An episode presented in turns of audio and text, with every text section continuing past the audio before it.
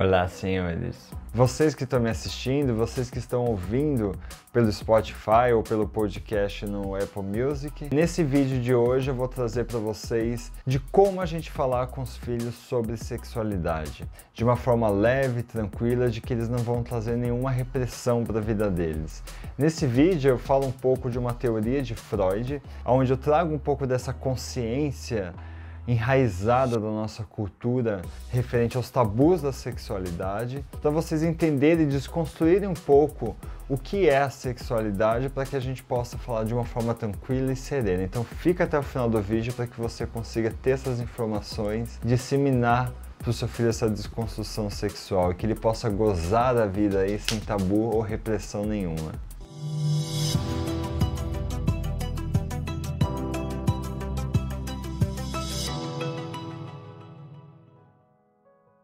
A sede de conhecimento parece ser inseparável da curiosidade sexual. Freud ele foi um dos primeiros teóricos que trouxe essa potência da sexualidade como algo que perturba o ser humano. Todo esse sintoma de conflito que a gente vai criando no nosso, no nosso inconsciente nada mais é do que fantasias reprimidas, excluídas do nosso inconsciente. Se a gente não traz isso para a consciência, futuramente ela vai vir de uma forma violenta. Ela vai vir de um conflito cada vez maior. Esses conflitos de conflitos, quantos conflitos?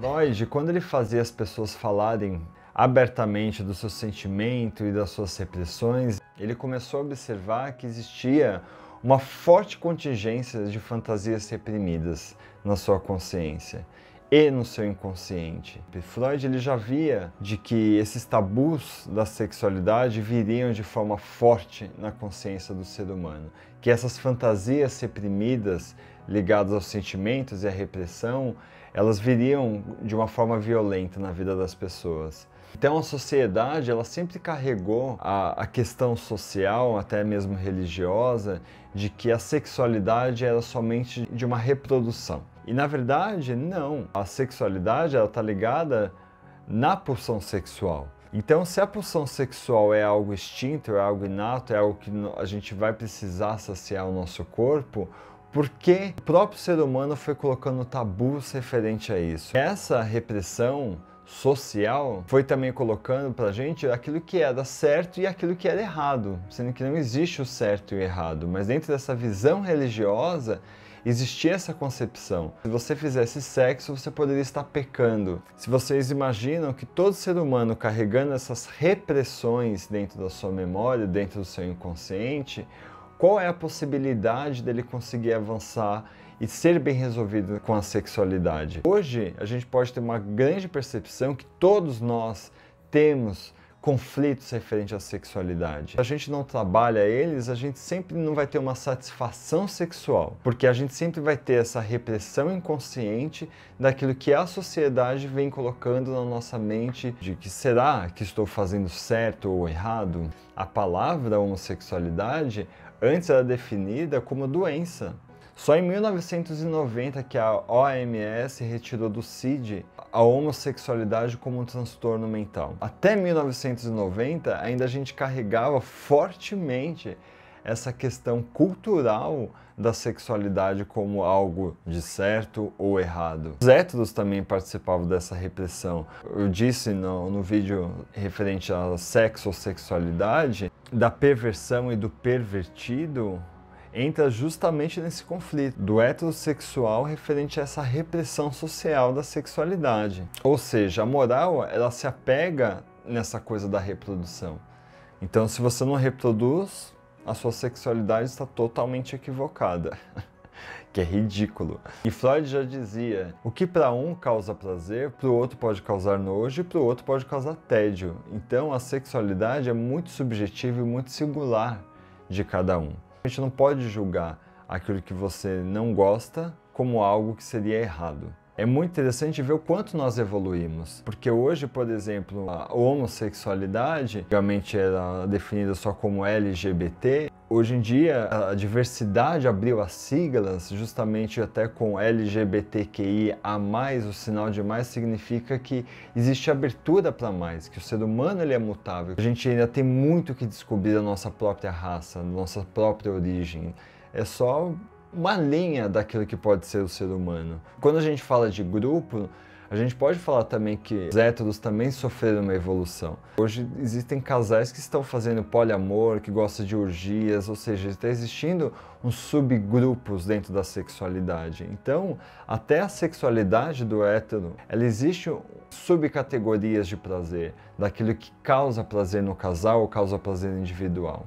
Mas por que tudo isso? Né? Por que a gente tem que entender esse detalhe histórico da nossa sexualidade, aquilo que a gente é como raiz, para a gente acabar desconstruindo, ter um diálogo com os nossos filhos. O mínimo que a gente deve ter é um pouco de conhecimento para passar uma informação que não vai gerar conflitos, como Freud já dizia, que o ser humano ele vai se abrir para ele dizer a quantidade de fantasias reprimidas que ele tem. A gente tem que na verdade, vivenciar as nossas fantasias sexuais.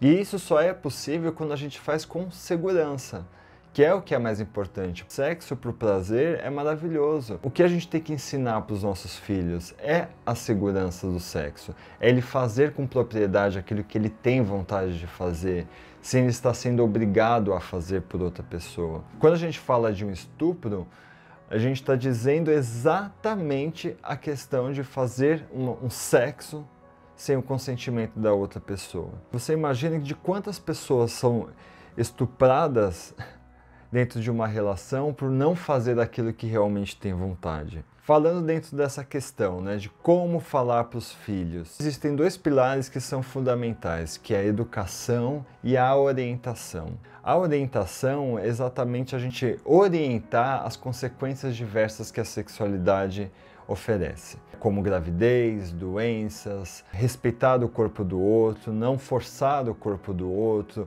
você respeitar os seus prazeres, respeitar o seu corpo, se amar, sentir o seu prazer, sentir o orgasmo. Isso é uma orientação sexual. A educação sexual é as informações que o meio vai transmitir para o seu filho, sendo escola, internet, amigos, que não é uma orientação. Ele está recebendo uma informação paralela. E essa informação só vai ser benéfica se ele tiver uma orientação de base para ele conseguir absorver aquela informação e ver dentro das necessidades dele aquilo que vai ser bom para o corpo dele ou ruim.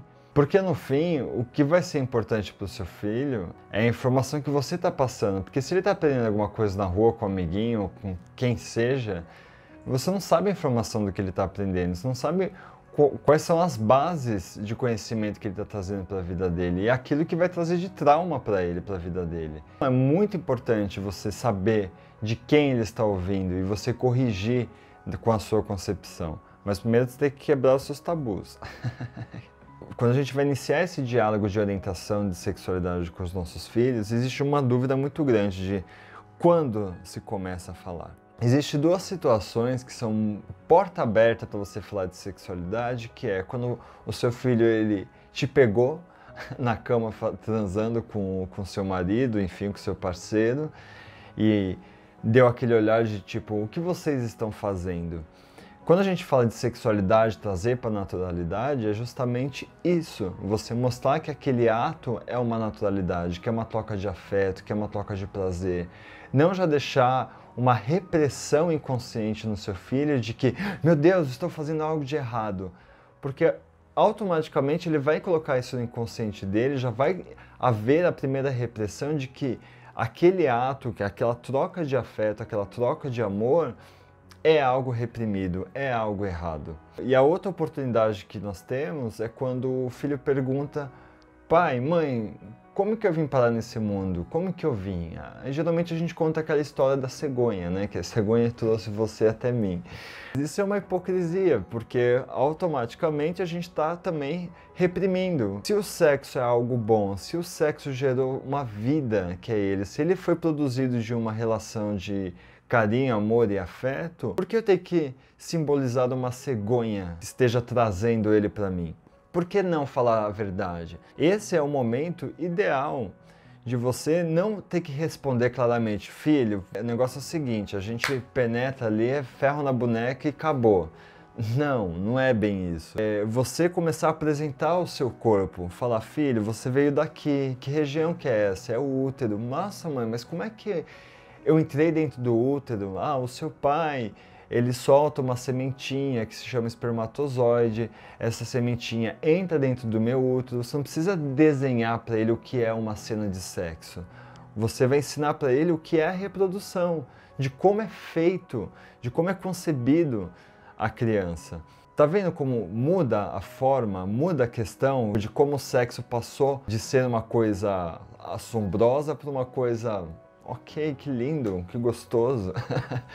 Uma coisa que é muito importante a gente saber, quando o filho pergunta sobre sexo pra gente, a gente responder ele com uma outra pergunta. Por exemplo, pai, mãe, o que é sexo? Você perguntar para ele, onde você ouviu falar disso, filho? Quem falou isso para você? Investigar da onde veio já a informação, porque você sabendo daquilo que ele já sabe, você consegue também orientar se aquilo também é certo ou se é errado. Porque dependendo, se ele ouviu algo e você responde uma outra coisa, ele já cresce com uma puta de uma interrogação na cabeça dele, tipo, ué, quem está falando a verdade? O que é isso? Então, não deixe o seu filho com dúvida, mostre que você tenha conhecimento referente a isso, que você tem autonomia para orientá-lo. Essa orientação sexual é o alicerce do, das primeiras repressões da criança. E quando a gente fala da idade, a puberdade que, que gira em torno disso, dos nossos hormônios, de começarem a, o nosso corpo a mudar para receber essa pulsão mais forte da sexualidade, você só vai poder explicar para o seu filho dentro dessa orientação sexual daquilo que você está orientando de qual seria o momento ideal para o corpo dele, para o corpo dela de como ele vai receber esse prazer. E quando a gente vai falar de sexualidade, a gente pensa, o pai fala com o menino e a mãe fala com a menina. Não passa de um tabu, porque quando a gente vai falar de orientação sexual, a gente tem que passar a percepção de ambos. É muito importante que ambos conversem com seus filhos sobre sexualidade. É claro que o seu filho sempre vai ter um vínculo maior com um ou com outro, mas a percepção de cada um referente à sexualidade é muito importante. Como, por exemplo, a mulher falar para o filho homem como é o respeito ao corpo da mulher. Com tanto problemas de assédio sexual que a gente vive hoje no nosso país, é importante a mulher passar a visão dela de como mulher a mulher se sente referente à sexualidade. Quantos homens, moleques a gente vê aí, adolescentes, não conseguem compreender o universo das mulheres? Por quê? Porque eles não, não vivenciam isso, eles não têm esse tipo de orientação, eles não têm esse tipo de informação e eles não querem respeitar ou saber. Isso começa a partir de dentro de casa. O adolescente, quando ele entra nas suas experiências sexuais, a gente tem que conscientizar os nossos filhos de que a sexualidade ela tem todos os riscos possíveis desde a primeira oportunidade que você está de frente com ela. Esse vínculo de confiança que ele vai ter com o parceiro, essa correlação do que vem atrás da sexualidade, você precisa orientar o seu filho para ele estar tá preparado de que na primeira oportunidade ele está vulnerável que isso aconteça a qualquer momento. E essa esperança que o adolescente tem é o maior blefe dele. Que a gente não vai engravidar, que a gente é, é livre de doenças, que a gente seria muito cagado se a gente fosse passar por uma coisa dessa na vida. E o maior problema do adolescente nessa fase da sexualidade, quando ele não quer falar com ninguém sobre sexo, é porque ele carrega um fardo muito grande de aceitação dele mesmo, do par, do outro que ele está se relacionando, se ele vai suprir a expectativa sexual da outra pessoa, se o outro vai gostar do corpo dele, se o outro vai gostar da performance deles, de como vai ser, se ele vai gozar rápido ou não. Infelizmente é educado pela pornografia, então ele imagina toda aquela cena, cria uma expectativa de será que vai ser dessa forma que eu estou imaginando? E também do outro, né, dos pais dos tios, da família, de que eles colocam aquela expectativa de como vai ser a sua primeira vez, não é uma carga dele. Vocês têm que transmitir de uma forma leve e saudável para os seus filhos de que ele não precisa carregar esse peso, ele não precisa provar para ninguém. Ele, as pessoas vão gostar dele do jeito que ele é, do corpo dele, que ele não precisa provar para ninguém, que a expectativa que ele está vendo no filme pornô não vai ser daquele jeito, porque pelo menos aí ele não faz sofrer a mulher que vai acabar se relacionando com ele, porque ele vai achar que ele pode dar tapa, enfim, é cruel. Tem tudo isso para a gente ter que trabalhar nos nossos filhos para que eles tenham uma, uma sexualidade saudável.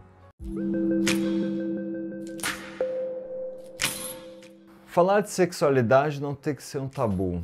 A gente tem que ensinar os nossos filhos, orientar os nossos filhos na sexualidade, assim como a gente orienta eles a comer, a beber, a dormir, a estudar, a qualquer outra rotina que ele tenha na vida dele, porque a sexualidade vai fazer parte da vida dele a vida inteira. E quanto mais a gente tratar isso com naturalidade, menos repressão das fantasias inconscientes ele vai ter na vida dele. Então, o que, que a gente precisa fazer? Orientar. A gente dá o um máximo de informações para eles, a questão de doenças, gravidez, assédio, respeito ao seu corpo, respeito ao corpo do próximo, se conhecer, se amar, conhecer o seu corpo por inteiro, porque tudo isso engloba as suas repressões sexuais e as fantasias daquilo que a gente imagina, daquilo que a gente quer praticar no nosso dia a dia, a gente precisa saber que no sexo a gente depende de outro. Como que é a forma que a gente vai lidar com esse outro? Como que é a forma que a gente vai conquistar esse outro? De como o sexo é uma coisa respeitosa, qual é o limite do nosso corpo, qual é o limite das nossas atitudes perante ao outro? Porque o sexo, ele não é sozinho. O sexo é com duas pessoas. Então essas duas pessoas elas precisam ter um autoconhecimento próprio para conseguir gerar prazer para ambas, porque senão isso não acontece. Detalhe, quando você estiver lá com seu filho, não se esqueça, não fale que sexo seja algo ruim, que sexo seja algo que a gente não precisa fazer. Sexo é bom, sexo todo mundo tem que fazer, porque quem faz sexo é feliz. Então não se esqueça, deixa seu like, comenta, curte, compartilhe o canal, se inscreva. E é isso, pessoal. Beijo para vocês.